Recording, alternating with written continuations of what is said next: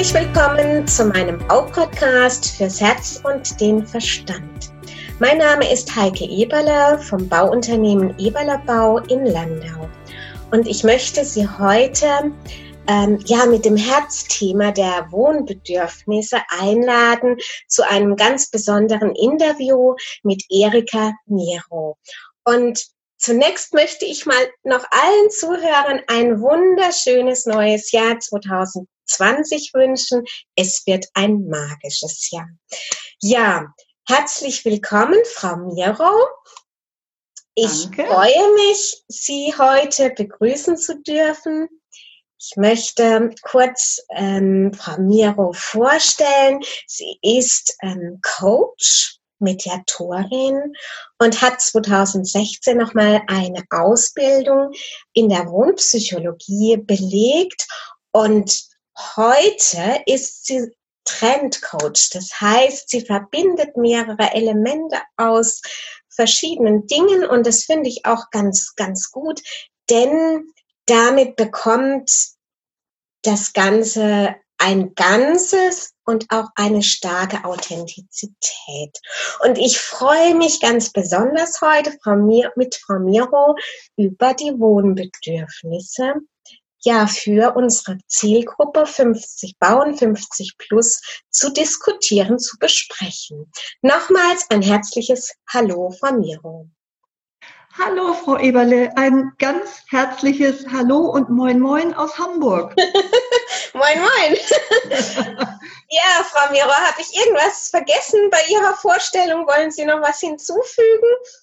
Nein, vielleicht nur so weit. Äh, Im Vorgespräch hatten wir schon gesagt, dass ich ja auch keine ganz, ganz junge Frau mehr bin und dass ich erst recht spät mit Ende 50 mich auf eigene Füße gestellt habe und jetzt selbstbestimmt arbeite. Und Sie hatten ja schon meine Tätigkeit als Trendcoach äh, erwähnt. Ich reise also sehr viel durch die Messen und ähm, durch Presseevents und ähm, andere Veranstaltungen, Konferenzen, Vorträge und dergleichen, um zu schauen, was sich in den Wohnwelten im Einrichtungsbereich verändert und neu kommt, neu äh, aufkommen wird. Das interessiert mich also immer noch und das verbinde ich eben sehr, sehr schön mit der Wohnpsychologie und mit dem Coaching und auch mit Mediation. Ja, wunderbar. Ja, vielleicht steigen wir ja da ganz kurz mal ein. Was ist denn so ähm, 2020 der Trend, der Wohntrend? Das hat ja nun gerade erst begonnen. Ja. Äh, und äh, aber was man sagen kann, also ein riesiges Thema ist, und das wird jetzt vielleicht doch einige enttäuschen, weil ich jetzt nicht sage, dass es Samt ist oder so, sondern Nachhaltigkeit.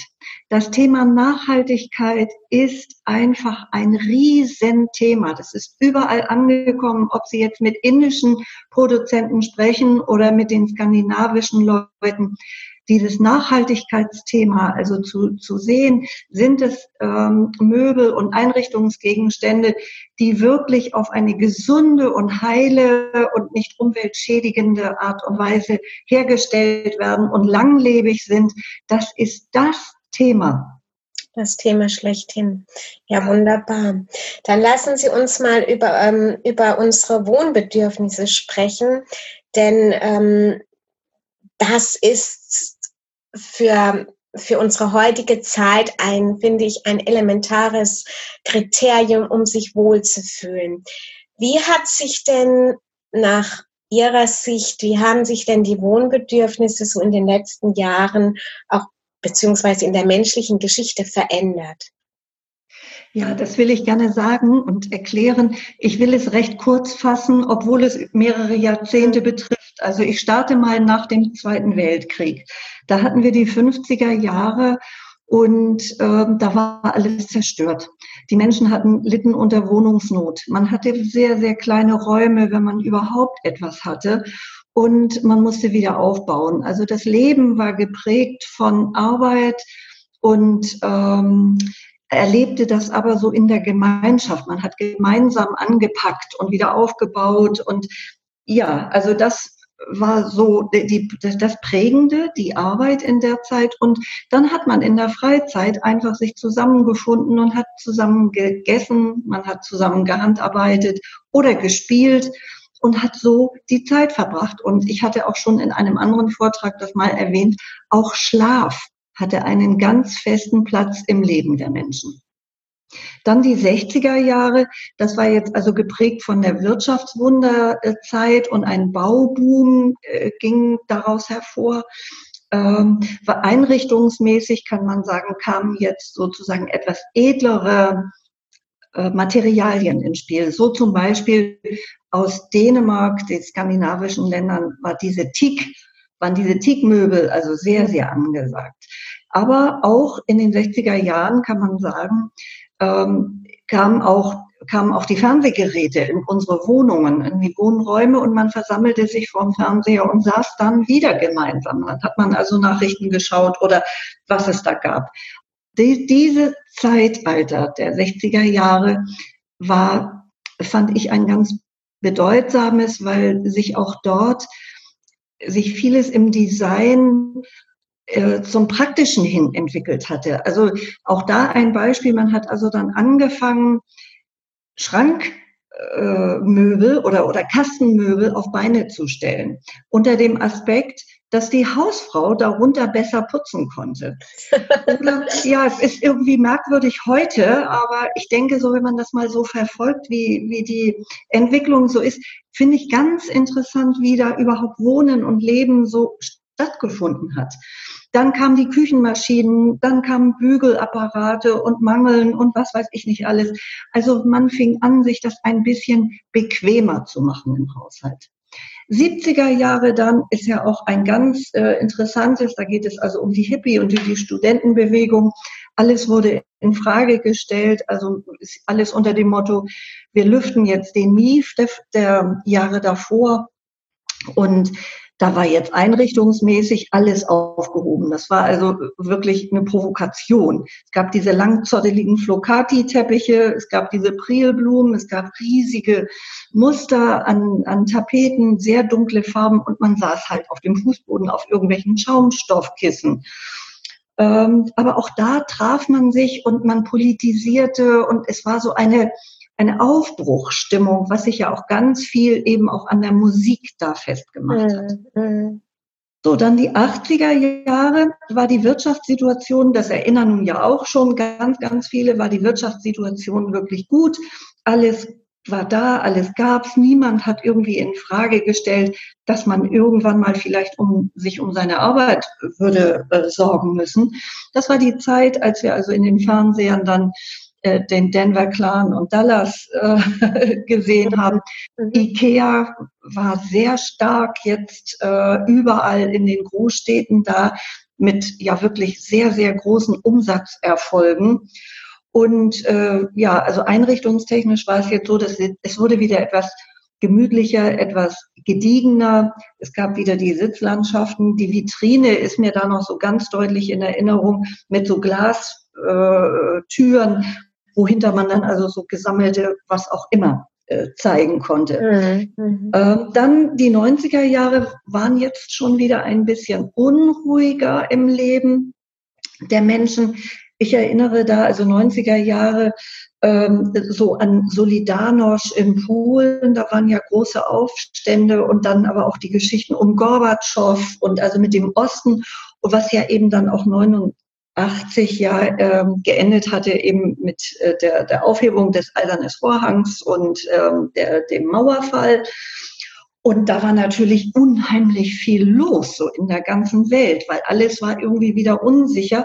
Und in der Zeit wurde dieser Begriff des Cocooning ähm, ja, mhm. ja ne, das ergibt ja viel, dass man sich sozusagen wieder in die Wohnung so zurückzog, es sich gemütlich machte und so. Und in den 90er Jahren beginnt aber ja auch schon das Internetzeitalter. Mhm. Ja, dann die Nullerjahre äh, bestimmt, also finde ich gleich zu Beginn des, äh, der, der, des Jahres 2001, nicht zu Beginn des Jahres, aber zu Beginn der De Dekade gab es ja diese 9-11-Geschichte, die uns, ich denke, die ganze Welt erschüttert hat. Mhm. Da gab es äh, die Einführung des Euro und die Bankenkrise. Und man begann, finde, meine ich, ähm, so zu erinnern, die, Individualität, also auch beim Wohnen. Man äh, stellte jetzt also so verschieden, es war so eine Art Mix und Match. Also man stellte sich verschiedene Stühle schon um den Tisch oder das war alles nicht mehr so einheitlich, wie es vorher ja gewesen mhm. war. Mhm.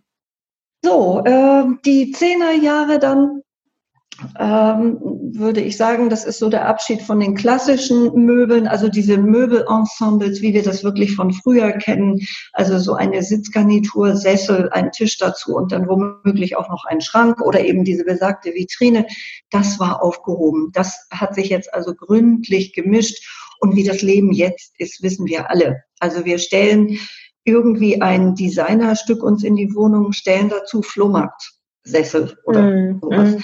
Also so, das ist alles erlaubt und so hat sich das verändert und jeder versucht eben auch, sich in seiner Wohnung, in seinen Wohnräumen individuell eben auch auszuleben, was wirklich ja auch ein ganz wichtiges Element der Wohnpsychologie ist. Ja. Ähm, Sie bringen mich jetzt gerade so, in meinem Kopf ist so ein Bild entstanden, wenn ich als nicht bei den 50 plus, aber bei den 70 plus Menschen äh, ins Haus komme, die haben irgendein Problem, ein Bauproblem, dann komme ich tatsächlich in eine frühere Welt oder darf in eine frühere Welt eintauchen. Da erschlagen mich manchmal Wohnlandschaften. Ja. Das ist manchmal unglaublich. Und ähm, glauben Sie, äh, Menschen, die auch mit der Zeit gehen sich auch in der Wohnumgebung mit ihrem Mobiliar verändern, dass diese Menschen, ähm, ich will mal sagen, glücklicher sind oder wie schätzen Sie das ein? Oder weil es ist ja sehr polar, diese Geschichte, ja. dass man in Häuser noch geht, die irgendwann in den 60er, 70er Jahren stehen geblieben sind. Und es gibt Häuser, ähm, die einfach modern sind, die auch sich immer wieder verändern, also von der Inneneinrichtung. Wie, was, was meinen Sie, was würden da die Psychologie dazu sagen, die Wohnpsychologie? Ja, also ich würde nicht sagen, dass Menschen, die sich äh, mit der Mode äh, auch eingerichtet haben, dass die glücklicher sind. Das würde ich nicht sagen. Ich glaube aber, also so erlebe ich das auch, wenn ich in so eine Wohnung komme, wo, wo ich einfach sehe, die Zeit ist stehen geblieben. Ähm, dass ich glaube, die Menschen sind auch ein wenig in ihrer Haltung so stehen geblieben. Mhm. Aber sie sind deswegen nicht unglücklicher. Also das, äh, ich glaube, die sind ganz bewusst, dass sie sagen, nö, das habe ich mir irgendwann mal so angeschafft, das war mir wichtig und es hängen halt Erinnerungen dran. Und das ist wichtig. Das mhm. ist wichtig. Wenn es gute Gefühle macht, dann äh, ist es richtig. Mhm. mhm. Ja, ich wollte noch mal kurz Frau Eberle, nochmal zu diesem äh, Zeitreise noch etwas sagen. Was war eigentlich jetzt wichtig ähm, in der Zeit? Also das, was wir sagen können, ist, dass dieser Gedanke der Gemeinschaft ja. ein wichtiger, ein wirklich ein wichtiger Gedanke ist oder eine, ein wichtiges Bedürfnis der Menschen. Aber auch dieses, was sich heute wirklich ja alles, finde ich, aufgehoben hat, das sind auch so feste Strukturen im Leben. Also wir erleben, dass die Kirchen zum Beispiel, die Religionen, denen laufen die Leute davon. Aber auch Familien sind ganz neue Konstrukte und mhm. ähm, ähm, diese ausgeglichene Balance, die man früher hatte, also in den 50er Jahren, man ging zur Arbeit, man kam nach Hause, man ging ins Bett und schlief, man stand auf, ging wieder zur Arbeit. Das war ja so ganz geregelt, sonntags mit dem Kirchgang dann und mit dem Sonntagsbraten oder so. Mhm. Alles das ist ja aufgelöst heute und das mhm. lässt uns, find, glaube ich, so in eine ja in einen Strudel fallen, wo wir dann eben auch noch diesen hohen Informations, diese hohen Informationsfluten dazu kommen. Das heißt, viele Menschen sind irgendwie ganz verunsichert so in ihrem Leben. Und das, finde ich, macht das hier so deutlich, wie man früher gewohnt hat und wie wir jetzt leben. Die Leute kommen hechelnd nach Hause, schmeißen die Tür hinter sich zu und sind dann zu Hause. Aber was bräuchte, was, ja, ja, genau, was, was. Äh, was bräuchten eigentlich diese Menschen, weil sie beschreiben ja genau das äh, Problem der heutigen Zeit, diese Disrupt, disrupten und ähm, ja. die ständig äh, verändernden Zeit, was gestern galt, ist heute nicht mehr relevant. Das ist ja eine unsichere Zeit und die Menschen, ich glaube, die Menschen kommen von ihrer Seele her, von ihrem Inneren her, gar nicht mehr damit zurecht. Also was bräuchten die für eine Umgebung, um, mhm. um das wieder, um sie selbst in Balance zu bringen? Mhm. Äh, Finde ich eine sehr wichtige Frage und genau da setzt auch die Wohnpsychologie ja an. Was braucht ein Mensch? Das geht tatsächlich über die Bedürfnisanalyse. Was braucht ein Mensch? Das ist ja ganz individuell. Und äh, sie werden etwas anderes brauchen als ich und äh, junge Leute noch wieder was anderes und noch ältere noch wieder. Dann äh, spielt es eine Rolle, sind Kinder im Haus, lebt man alleine. Also da sind einfach die Bedürfnisse zu unterschiedlich, um zu sagen, das wäre jetzt ein Allheilmittel. Aber was ich da sagen kann, ist, wichtig wäre, Sie haben ja schon von inneren von, von der inneren ähm, Unruhe so gesprochen. Mhm. Ich glaube einfach, es gibt innere Räume und es gibt äußere Räume. Und der mhm. innere Raum, das sind tatsächlich unsere Seelenzustände. Und der äußere Raum, das ist dort, wo wir uns aufhalten. Und ich glaube, es steht, entsteht oder besteht eine Beziehung zwischen diesen beiden. Mhm. Und wenn wir dann also überlegen, was könnte man jetzt ganz allgemeingültig vielleicht sagen, würde ich versuchen, tatsächlich eine Ruhe auch zunächst mal in die inneren Räume zu bekommen. Wirklich auch sozusagen, ich brauche jetzt meine Ruhe und dann kann man sehen, im äußeren Raum schaffe ich mir einen Raum der Privatheit, der nur für mich ist, wo ich machen kann, was ich will, wo ich meditiere oder wo ich mich einfach nur lang auf die Couch lege oder äh, keine Ahnung. Also das, was jeder Mensch braucht. Hm, ja, das ist, ähm, glaube ich, bei den Menschen ganz wichtig heute auch, dass man einen Rückzugsraum findet und ihn auch ähm, dann für sich ähm, ja einnimmt, ja, einen genau. Rückzugsort findet sozusagen. Was mhm. glauben Sie, was den Menschen, ich tue das jetzt auch so mal mit 50 plus bezeichnen, was brauchen die ähm, besonders? Was ist denen ihr vorrangigstes ähm, Bedürfnis?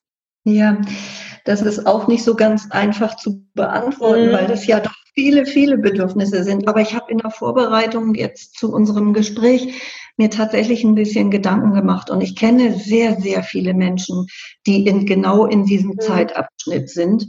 Und ich merke einfach, dass genau diese Altersgruppe, nämlich ab 50 aufwärts, das sind die Menschen, die genau zwischen der alten und der neuen Welt hängen. Ja, genau. So.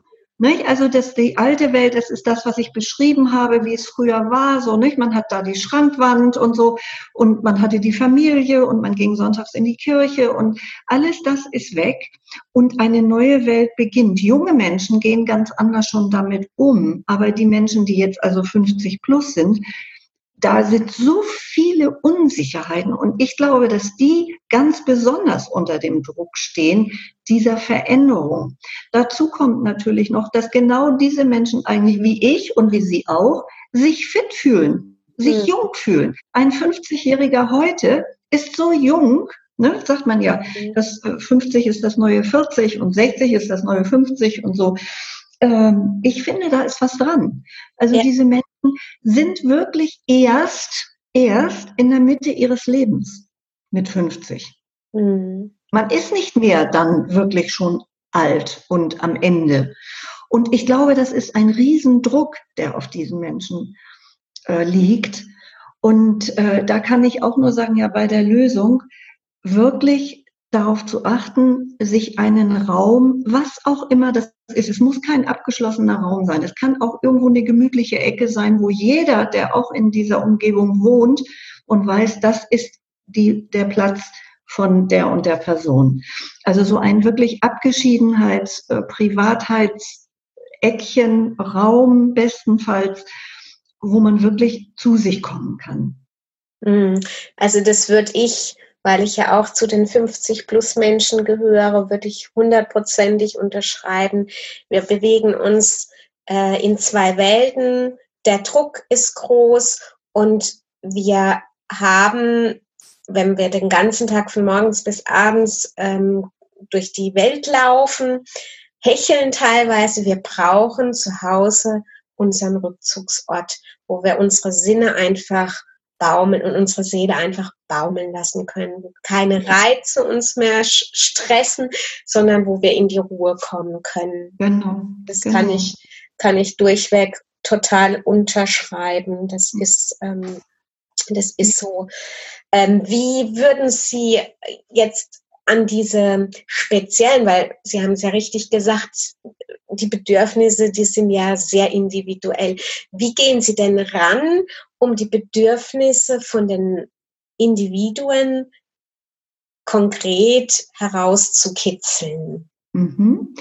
Ähm, ja, also wie soll ich das beschreiben? Also wenn ich angefragt werde, dann sind das meistens Menschen, die selber merken, sie haben jetzt ein ganz konkretes Problem in, in, in ihrer Wohnung, in ihrem Haus. Ich kann dazu ein kleines Beispiel geben. Meine Schwester ist jetzt also auch gerade über 60 und äh, ihr Mann ist äh, ja der, leider jetzt in einer Pflegeunterbringung, ähm, äh, in einer Pflegeeinrichtung untergebracht worden weil er eben äh, Alzheimer hat und sie muss ihre Wohnung jetzt irgendwie oder will ihre Wohnung neu umgestalten. So, und nun ist sie beim Thema Küche und sagt also so schon eine ganze Weile, irgendwie gefällt es mir nicht mehr und ich weiß noch nicht so richtig. So, und irgendwann war dieser Punkt, natürlich wusste sie von mir, was ich mache und wie ich es mache und hat gesagt, kannst du nicht einfach mal kommen? So, und dann bin ich zu ihr gefahren und kenne ich sie, aber ich weiß auch, wir sind sehr, sehr unterschiedlich, also wirklich zwei ganz eigene Individuen. Und ähm, es ging hier um den Tisch und den Platz in der Küche und ich habe sie einfach gebeten und habe gesagt, so, du setzt dich jetzt an deinen vorhandenen Tisch, der da ist und fühlst einfach mal, in welche Richtung, wie viel Platz brauchst du nach da, wie viel Platz brauchst du in die Richtung, nach vorne, nach hinten. Wo könntest du dir vorstellen, muss ein Tisch stehen, damit du noch deine Arbeitsfläche irgendwie erweitern kannst oder Abstellflächen. Und so sind wir da vorgegangen. Wir haben dann also wirklich Stück für Stück, habe sie dann gebeten, stell dich mal in die Türe, wie wird das, wie sieht das aus, wie wirkt das auf dich, wie ist die Blickachse, so äh, findest du da eine Ruhe oder so, äh, das war der Fall. Ein anderer Fall war ein Ehepaar, das sich ein Haus gebaut hat mit, ihr, mit der Tochter zusammen, wo jeder aber auch seinen eigenen Raum hatte. Und die waren bei drei Küchenplanern gewesen und kamen jetzt einfach nicht mehr weiter. Sie hatten drei unterschiedliche Modelle und wussten nicht weiter. Und diese Freundin sagte dann auch, kannst du uns nicht mal helfen? Und dann haben wir uns wirklich über diese Baupläne und die Grundrisse gelegt und haben dann überlegt, was braucht ihr, was wollt ihr, was ist euch wichtig und wo soll was stehen. Und dann entwickelt sich was. Und das geht auch nur im Gespräch, also im Dialog mit, mit den Menschen. Da ist wieder dieses Coaching auch, mhm. äh, wirklich auch herauszufinden, um was geht es Ihnen? Um was geht es Ihnen? Es geht nicht darum, dass ich jetzt sage, stell da mal den Tisch hin, den gibt's bei so und so, ähm, sondern wirklich herauszufinden, was ist ihnen wichtig, wie fühlt sich das gut an. Also mit der Küche meiner Schwester, die ist inzwischen jetzt eingerichtet. Meine Schwester ist schwer begeistert, hat sich einen Tisch gekauft, der etwas kleiner ist, der etwas anders aufgestellt ist. Sie ruft mich so oft an und sagt, ich bin so glücklich und jetzt räume ich noch hier auf und da. Die Freunde mit dem Haus, da hatten wir eine ganz tolle Idee wie wir da noch was machen. Das haben, also ich hatte dann irgendwie kam diese Idee auf und sie haben das dann aufgegriffen und weitergesponnen. Ich habe sie vor kurzem besucht und habe gesagt, es ist also wirklich richtig schön geworden. Und ähm, da auch da gibt es für mich kein, ähm, kein so ein, ein, ein Wegweiser, der immer derselbe ist oder so ein, ein Leitfaden, der immer derselbe ist. Ich gehe da ganz individuell ran, aber ich gucke immer, was braucht derjenige, der, der um Hilfe gebeten hat. Um mhm. was geht es? Also ist es eigentlich auch, kann man sagen, ein Dialog, der, der über eine gewisse Zeit lang auch ein Prozess ist. Ja, das geht nicht von heute auf morgen, sondern das ist eine, ähm, eine, also der, der Anfragende braucht auch etwas Geduld, weil von heute auf morgen wird es wahrscheinlich keine, keine gute Lösung geben. Überlegen Sie bitte bei sich selbst, Frau Eberle, wenn Sie in Ihr Haus gehen, äh, Sie sehen doch die Dinge alle gar nicht mehr wirklich. Nee. Nee. Man hat das eingerichtet und man, das steht da und man, man hat es sozusagen in Reichweite, aber man sieht es nicht mehr wirklich. Und ähm, ich glaube, es wird immer dann, wenn man plötzlich merkt, oh, hier ist irgendwas komisch oder da könnte ich mal was anderes machen. Sie haben vollkommen recht. Das ist nicht so, dass man heute sagt, ich habe hier jetzt ein Problem und morgen löse ich das, sondern das entwickelt sich langsam. Und das wird jeder von uns kennen, dass er irgendwie plötzlich Stellen in äh, Orte, Plätze in, seinem, in seiner Umgebung sieht, wo er denkt, sag mal, war das schon immer so? War das schon immer so? Ich würde das jetzt eigentlich gerne mal ein bisschen anders haben. Sollte ich da mal ein Bild anhängen? Sollte ich das Bild mal App abhängen? So, und diese Dinge. Und äh, ich glaube, das ist etwas, was auch mit Bewusstheit zu tun hat. Auch ein wichtiges Thema in der neuen Dekade, mhm. 2020 plus. Ähm, wirklich auch sich bewusster die Dinge ja zu sehen, was da ist und dann einfach zu gucken, wie wirkt das auf mich? Wie ist das für mich? Ist das noch stimmig? Ja, genau. Das ist ein sehr gutes Abschlusswort von Miro. Das Bewusstwerden der Räume und der bewusste Gang, auch wenn man nicht weiter kann, zu jemand anvertrauten, zu einer vertrauten Person, beispielsweise zu Ihnen, äh, zu anderen äh, Baumenschen, die es äh, möglich machen, im Dialog eine stimmige Lösung zu finden. Ja, genau. Genau, Frau Miro.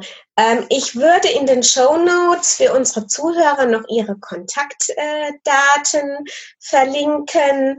Ähm, ich glaube, der eine oder andere wird neugierig auf Sie sein. Und ähm, ja, und ich danke Ihnen, Frau Miro, für das wirklich sehr interessante Gespräch mit Ihnen. Ich danke auch, Frau Eberle. Herzlichen Dank für die Einladung und es hat mir sehr viel Freude gemacht. Ja, mir auch. Vielen Dank. Ja, danke. Bis, Frau Miro. Danke, dass Sie meinem Podcast gelauscht haben. Ich freue mich, wenn Sie bei der nächsten Folge wieder dabei sind. Und gerne können Sie mich auch bewerten oder ein persönliches Feedback geben. Ihre Heike Eberle. www.eberlebau-landau.de